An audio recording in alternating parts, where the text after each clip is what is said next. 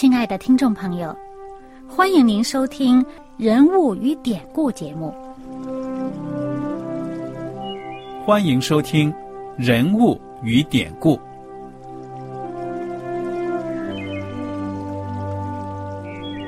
听众朋友们，当你读圣经的时候，不知道有没有过这样的想法？生活在几千年前的圣经人物，与我们这生活在二十一世纪的人有什么相关吗？那些古时候缔造了历史的伟人们，只是些令我们感叹而望尘莫及的对象吗？那些败坏了品德的小人和有负圣托的失败者，难道只是为了让我们嗤之以鼻吗？在这个人物与典故的节目里，我和小燕将与大家一起，通过圣经中的人物和他们的事迹，看看我们能从他们的故事中得到哪些启发，以便用正确的态度来对待我们每天所面对的生活和挑战，共同奔走天国的旅程。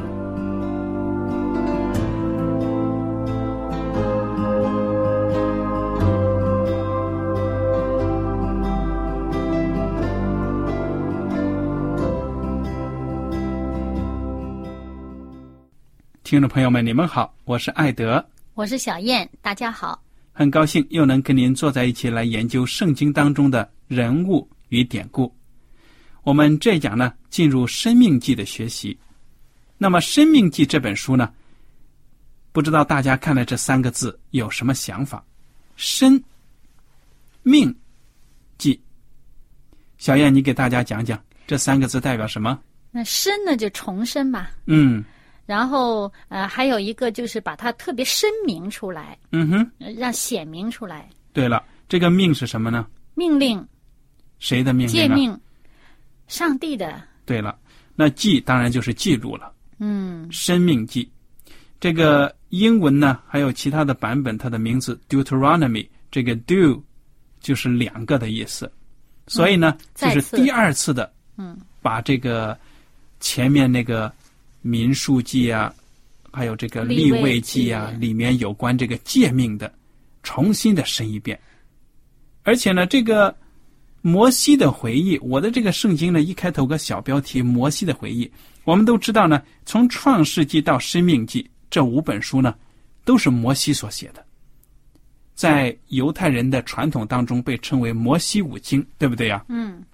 那么可以说是旧约圣经当中相当重要的。一开头呢，就是这五部书。嗯所以摩西他在什么样的情况之下写这个《生命记》呢？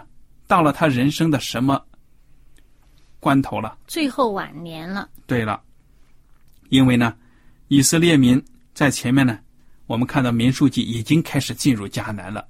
那么这个摩西呢，很显然是在进入迦南之前，嗯因为上帝对他说：“你不能进迦南，嗯。得罪了上帝了。”对，而且呢，在民数记的结尾的时候呢，上帝已经告诉摩西说，那那个接班人是约书亚，啊、而且呢，当时呢，已经就是嗯，借着摩西，然后就是召了那个约书亚，嗯哼，也也向他有祝福啊。那么在这个地方呢，就是最后等于说是摩西的一个临终的一个嘱咐、嗯嘱托。嗯哼，嗯，好的。那么，请你给大家呢分享一下这个《生命记》的进展，好吗？那么这个《生命记》头四章呢，就是说，嗯，可以看到，就基本上就是从，呃，摩西带着以色列百姓，呃，从埃及出来，嗯。这一路上经历的这些事情。那么，呃，整个呢，从这个，嗯，整个《生命记》整个的轮廓，从时间上来讲呢，它就是艺术追忆出埃及以后这一路上经历的事情、发展的事情，嗯哼，而且从这个呃这个是重申上帝的这个道理、这个诫命的上面来讲呢，就是把整个这一路上上帝所赐予他们的信息，以及那个呃摩西的临终的嘱托，就总体的比较全面的重新讲一次。嗯，其实呢，嗯这个神学家分析这个《生命记》的结构呢，就发现，《生命记》就好像古代的一个合约、一个法律的这种格式呢写的。前面呢讲到我们的来龙去脉，嗯，我们到了这个地步，是谁帮助我们？是上帝。那么上帝对我们有什么要求呢？接下来是要求，嗯，如果顺服了上帝的要求，会有什么结果呢？有，嗯，不顺服会有什么后果呢？有，就是二十八章非常重要的。嗯，所以你看到好像人立的盟约，这是以色列民和上上帝立的约。嗯，那么好了，请你呢继续再跟我们分享这个《生命记》它的一些情况。嗯，在这《生命记》第一章的第三节就讲到呢，出埃及第四十年十一月初一日，摩西照耶和华借他所吩咐以色列人的话，都晓谕他们。这时候我们就看到他们整个在这个呃出了埃及以后，到进迦南之前，经历了这么长一段时间。嗯哼，啊，那么嗯，在中间呢，他们呃曾经经历了一些上帝给他们的施行的神迹，然后呢，呃，也讲到他们第一次临近呃迦南地的时候，呃，这些百姓不肯进去，然后呃中间这些事情，我们在前几集里面都已经分享过了，也讲到呢，他们呃因为不信上帝，背叛上帝，以至于呢。呃，这一代人呢，要在旷野漂流了这么长的时间，嗯，呃，以至于呢，这些不信的人呢，都没有机会进入迦南。对对。那么新的一代人啊、呃，那么在这个呃再次来到迦南地边界的时候呢，上帝带领他们打了几次大胜仗啊、然后呢，就得到了他们的土地。那么这个这是一直到了这个呃第四章《生命记》的第一到第四章，嗯那么就然后就已经讲到呢，他们这土地将来呃如何划分？那么在这个呃那个他们进入这个土地的时候，有些什么要注意的事项？呃，这些百姓不要学当地人的那些恶习，不要学他们所啊、拜的那些呃那些那个假神，嗯，而且呢，讲到呢，就是在呃以色列各个支派当中呢，就是都要有这个呃立位人的城，就是侍奉上帝的这些呃人。他们的这个城，然后还要立这个陶城什么的。然后呢，到了第五章的时候呢，就重申，呃，上帝在西乃山上给他们的，就是给这个百姓，也可以说给我们全人类的一个最基本的诫命，就是十条诫命。嗯，很好。那么，《生命记》这本书呢，它既然是有回忆以色列人出埃及在旷野里面行走的这些磨难历程，也有呢上帝重生的一些诫命。最主要的呢，就是这些内容。那么，你觉得对你的心最打动的、最有影响的重要的部分，能不能跟我们分享一下呀？嗯，那我们一边看一边来分享啊。那么，如果大家手上有圣经的话呢，也希望您都啊把它打开到《生命记》，我们一起来看啊。那么，首先呃，我觉得特别需要留意的地方，就是进入《生命记》第五章的时候，第三节有这么一句话，他说：“这约不是与我们列祖立的，嗯乃是与我们今日在这里存活之人立的。”嗯其实这话指的也不只是当时摩西所面对那些在世的那些以色列百姓新生代啊。那么，其实呢，这话也是给我们现在人说的，对呀、就是给我们每一个现在活在上帝面前的这些人，我们还有生命的人说的。整个这个约，上帝给我们全人类立的。对呀、所以说，我们每一代的人呢，跟上帝的关系都是很活泼的。嗯，不是说呢，哎呀，我信什么？我信上帝啊，什么啊？因为我的爷爷啊，他就早就信上帝了，所以我也跟着信。嗯我们每一个人都跟上帝呢有直接的关系，嗯所以上帝的命令呢，他的原则管辖着我们每一个人的生活。嗯。那么在这里呢，呃，他指的这个立的这个约，那首先指的就是这个十条诫命。对了，那么我们在这里重述一下吧，简单提一下。那么第一条呢，就是除了我们这耶和华上帝以外呢，你不可有别的神。嗯那第二条呢，就是不可为自己雕刻偶像，也不可以做什么什么形象。嗯哼，那那么这个呃，到第十节，爱我、守我诫命的，我必向他们发慈爱，直到千代。嗯，很好那。么到第三呃第三条诫命就是第十一节了，就是不可妄称耶和华你上帝的名。阿门。嗯，因为妄称耶和华名的，耶和华必不以他为无罪。那么到第十二节，嗯，就是第四条诫命。那么这个第十二节到十五节都是第四条诫命，就是讲的，嗯，当照耶和华你上帝所吩咐的守安息日为圣日。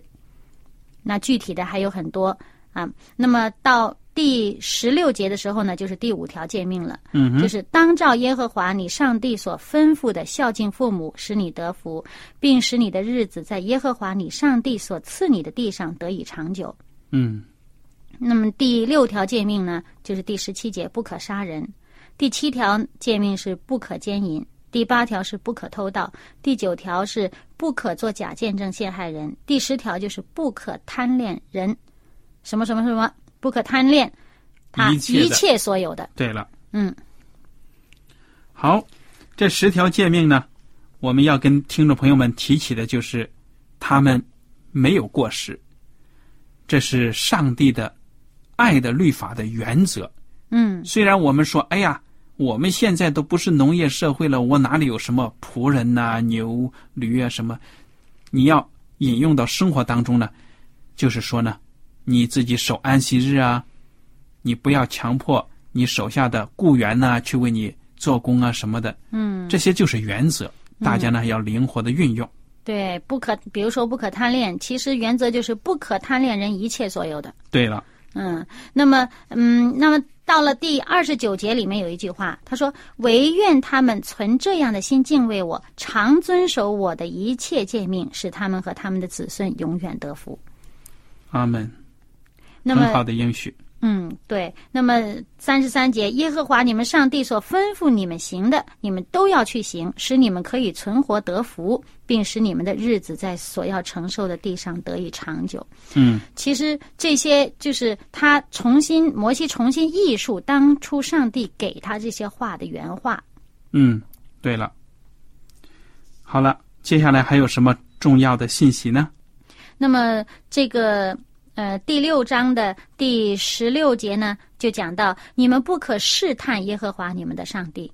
嗯嗯，那耶和华眼中看为正、看为善的，这第十八节哈，呃，你要遵行，使你可以享福。嗯哼，那么。最后呢，我们看这二十四节说，耶和华吩咐我们遵行这一切律律，要敬畏耶和华我们的上帝，使我们常得好处，蒙他保全我们的生命。其实这里面看到，就是说，其实我们听上帝的话，呃，不是说上帝得了什么好处，而是我们自己有福气。哎，对，就免得我们灭亡。实际上，我们不听话的时候是自己招损。所以一句命令呢，跟着一句应应许。嗯，好，我自己要强调的一点呢，你也知道，我的这个圣经上第六章一开头一个小标题“最大的诫命”。当然了，人忍不住都问了：“哎呀，上帝有这么多的要求，那最大的诫命是什么？”其实呢，就是说上帝的经意，他要求我们做什么。第四节，嗯对，我们来看第六章第四节：以色列啊，你要听，耶和华我们上帝是独一的主，你要尽心、尽性、尽力爱耶和华你的上帝。这个就是最大的诫命了。如果你真的是尽自己的全心，你自己的全性，你所有的力量去爱上帝的话呢，你自然而然的就能够做到他所要求的这一切，对不对啊？嗯嗯嗯，我举个比方来说，每一个国家，它的刑事法律都是非常的繁杂的，对不对呀？嗯，什么偷盗啊、抢劫呀、贪污呀，都不可以做，等等等等。那么，是不是我们所有的老百姓对每一条款，什么是抢劫，什么是偷东西都熟悉呢？不一定。对犯了每一件案子，如果定罪之后的刑法知道吗？不一定。我们管那么多吗？不用的。我们怎么样能够不犯法？就是说呢，凭着良心，凭着上帝给我们的这种良心和常识呢，我们去爱别人，我们就不会犯法了。你如果没有贪心，你怎么会去拿别人的东西、偷别人、抢别人呢？不会的。所以你只要尽心、尽性、尽力爱你的上帝呢，上帝的这些要求自然而然你就能做到了。所以我觉得这就是上帝最大的诫命。而且呢，这段话呢，这个在新约福音书里面，这个耶稣基督这是强调过，就是在马可福音十二章还有其他的这个经文当中，呃，都强调过。这个呃，有人问耶稣基督说：“这个上帝给我们这些诫命里面哪一条最大啊？” 那耶稣说：“这个经义是什么呢？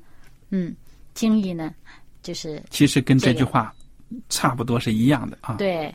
然后呢，这是第一条，就是这个爱上帝，就是这一段话。嗯。那么第二条呢，就爱人如如己。对了，只要爱了上帝，你真的爱上帝，不愿得罪上帝呢，你就能跟。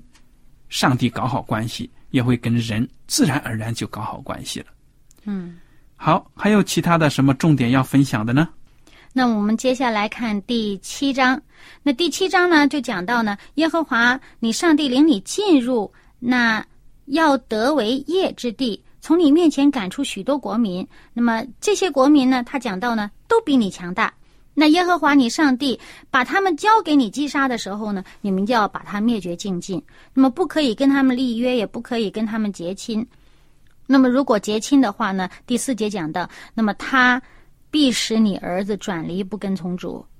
那么再看这个呃第十六节，就讲到你眼睛不可以顾惜他们，你也不可以侍奉他们的神，因为这必成为你的网罗。而且到二十六节呢，讲到呢，可憎的物你不可带进家去，不然呢，你就成了当毁灭的，与那物一样。嗯，这个听起来呢，好像挺残忍的啊，把这个敌人赶尽杀绝，而且呢，他们的东西不要拿。其实，如果你明白上帝的心意，而且呢，你又了解当时的这种历史背景、文化背景，你就会知道呢，上帝恨恶罪。恨恶罪行，因为在迦南地的这些民族呢，他们实在是太作恶了，淫乱、残暴，所以呢，上帝不希望以色列民跟这些民族有任何的和好，就是说呢，跟他们有什么签合约，好了好了，不打了，受他们的影响。对了，对了，嗯，其实呢，到打仗的时候呢，这个后面的经文也讲到呢，就是说要先说和睦的话。呃，如果肯投降的那个就不跟他们打，那些呃执意呃出来要跟他们打仗那些呢，才是真的。就是如果上帝把这些人交给以色列，交到以色列人手中，以色列人就要把他们灭掉。所以是先礼后兵。对，那么而且呢，就是说，嗯，他们那些呃，不只是人的这个文化啊，他们当地人的那个文化，你不要受他的那个恶习的影响。那么还有他们这些财物呢，你也不要贪。呃，那么嗯，在这个十三章的第十七节，甚至说，那当毁灭的物，连一点都不可沾你的手。嗯，对呀。所以呢，这些不义的东西呢，连摸都不要摸。就是让我们跟这些东西隔离开。对了，那么到了这个第八章里面啊，就讲到这个上帝呢，他在这旷野引领你们这四十年，是要苦练你们、试炼你们，要知道你心内如何，肯守他的诫命不肯。那么呃，讲到这个上帝赐这以色列人玛纳。对以色列人来讲，他们也抱怨过很多次，好像一说这个食物啊很单调啊，呃什么的。那么这里面呢，就讲到第八章的第三节说：“使你知道人活着不是单靠食物，乃是靠耶和华口里所出的一切话。”嗯，大家听听这句话呢，是不是很熟悉啊？嗯，对。如果在旧约当中呢，可能这句话我们感觉到。也许就在这里出现了，但是你想想，新约里面哪个人物引用这句话，让我们大家都很有印象？对了，就是主耶稣。那是马太福音四章四节。对了，他在旷野里面被魔鬼试探的时候呢，耶稣基督就是引用这句话呢，来作为攻击、打败撒旦的一个武器。嗯所以人呢，活着不是单靠食物，乃是靠上帝口里所出的话语，也就是他的诫命，他的给我们的一种啊、要求。那么，呃，这个讲到是这个背景，就是讲到说他们在旷野的时候，这些困难呢，这些苦呢，那么呃说了这么一段话，然后呢，最后呢，他就说：“耶和华你上帝管教你，就好像人管教儿子一样。”那你们当初这四十年，呃，走，你们衣服没有穿破，你们的脚也没有肿，那你们心里面就应该想，这是上帝在管教你们，啊、使你们知道怎么样走当走的路。那么耶和华上帝领你们进入迦南地，那迦南地那个地方是，这是丰饶美地啊，嗯，出产都非常的丰富，而且呢、还有丰富的矿产。那么在第十节就讲到，你吃的饱足了，那就要称颂耶和华你的上帝，嗯因他将那美地赐给你。那么后面呢，就警告他们说，第十二节，恐怕你吃的饱足，那你所有的全都加增，你就心高气傲，忘记耶和华你的上帝。嗯那么上帝呢，嗯，苦练你，试验你，叫你终究享福。这是在第十六节讲的。那上帝是苦练你，试验你，目的呢是要叫你终究享福。第十七节，恐怕你心里说，这货财是我力量、我能力得来的。你要纪念耶和华你的上帝，因为得货财的力量是他给你的。对呀，我们每一个人，我们能够学习工作。如果你做生意成功，你的学业成绩呢也很好，千万不要骄傲。你要知道呢，这都是上帝给你的力量，给你的才能。所以这里面给我们一个提醒，就是说，当我们日子过得好的时候呢，可能真的会自高自傲，就是嗯忘记上帝嗯哼，啊。那么当我们这个日子困苦的时候，说不定想着哎呀，祈求上帝赐福。那日子一好了，就说哎，这都是我自己的本事挣来的。嗯所以这里面呢，就是嗯，上帝借着摩西的口就警让这个以色列人要警惕，嗯，你们当你们一切都丰足的时候，你们也要称颂耶和华上帝，就不会离他太远。嗯那么到这个第九章的时候呢，就讲到第九章的第五节开始，我们看这段话很有意义。他说：“你进去得他们的地，并不是因你的意，也不是因你心里正直，乃是因这些国民的恶。耶和华你的上帝将他们从你面前赶出去，又因这个，嗯、耶和华要坚定他向你列祖所应许的话。”你当知道，耶和华你上帝将这美地赐你为业，并不是因你的意，你本是应着镜像的百姓。嗯哼，那这里面就讲到呢，不是你自己好，而是那些人太坏了。那么，那么你上帝对你所求的是什么呢？就是《生命记》第十章十二节开始说，耶和华你上帝向你所要的是什么呢？只要你敬畏耶和华你的上帝，遵行他的道，爱他，尽心尽性侍奉他，遵守他的诫命律例。那么第十六节，所以你们要将心里的污秽除掉，不可再应着镜像，因为耶和华你们的上帝，他是万神之神，万主之主，至大的神，大有能力，大而可畏，不以貌取人，也不受贿赂。他为孤儿寡妇伸冤，又怜爱寄居的，赐给他衣食。对呀，我们看到呢，上帝是一个怜悯弱势群体的这样的一个上帝，他也希望自己的以色列民呢，能够有这样行公义、好怜悯的心。那么这个生命记呢，其实我们看来看去，中间的很多章节呢，都是跟我们人的生活有关的一些规定、一些法令。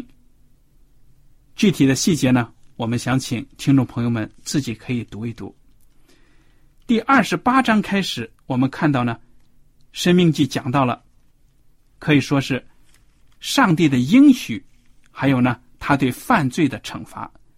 大意呢，就是说，你如果能够按照我所给你们讲的这些命令呢来做的话呢，你一定可以顺利的，包括你自己的生活、你的生产。你田地里的出产都非常的丰盛，身体呢也会有健康。但是如果犯罪呢，那么等待着你的就是疾病、战乱等等等等。这跟我们所认识的上帝一直对我们人类的应许呢，都是这样子的。因为上帝知道什么对我们最好，所以你看到这个二十八章开始，还有到三十章呢。也讲得更清楚，怎么样遵守上帝的诫命？怎么样呢？有福。第三十一章的时候呢，我们看到呢，约书亚被召去，摩西呢，他就告诉众人呢，说我现在一百二十岁了，所以呢，我要找一个人来接班。那么约书亚呢，早早的其实就是摩西的得力的助手。摩西。就把上帝的应许告诉他，这是在三十一章里面第七节开始。摩西说呢：“你呀，要带着以色列百姓进迦南地了，你要刚强壮胆，上帝呢必与你同在，不要惧怕。”摩西呢还吩咐这个祭司立位的子孙，还有以色列的众长老，说：“每逢七年的末一年，就在豁免年的定期祝棚节的时候呢，以色列众人。”都要到上帝所指定的地方呢，一起来学习上帝的这些诫命。每七年呢，要把这个经文，也就是这些诫命呢，重新的温习一遍，非常的重要。要宣读律法。对了，接下来十四节开始，摩西在临死之前呢，发出预言，他已经看到了以色列百姓的，他是一个可以说是镜像非常硬的百姓。将来呢，在我死后，你们肯定要背弃上帝的。那么，圣经记载也证明事实真的是这样子。但是摩西呢，苦口婆心的对百姓说：“你们要顺从上帝。”三十二章呢是摩西做的一首诗歌。摩西呢，可以说在临死之前赞美耶和华。他最后的人生呢，已经到了尽头了。三十三章是摩西祝福以色列各支派的，对他们的期望，对他们的一个祝福。三十四章呢，就描写到了摩西他去世了。摩西没有能够进到迦南地，他死的时候呢，一百二十岁，但是圣经说他眼目没有昏花，精神没有衰败。摩西就在这个地方呢去世了，平安的去世了。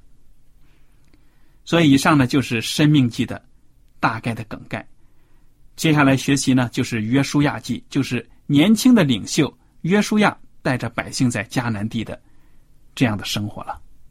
我想呢，由于时间的关系呢，今天我们的学习到此就结束了。欢迎您下次节目呢接着来收听。好了，我们下次节目呢再会。再会。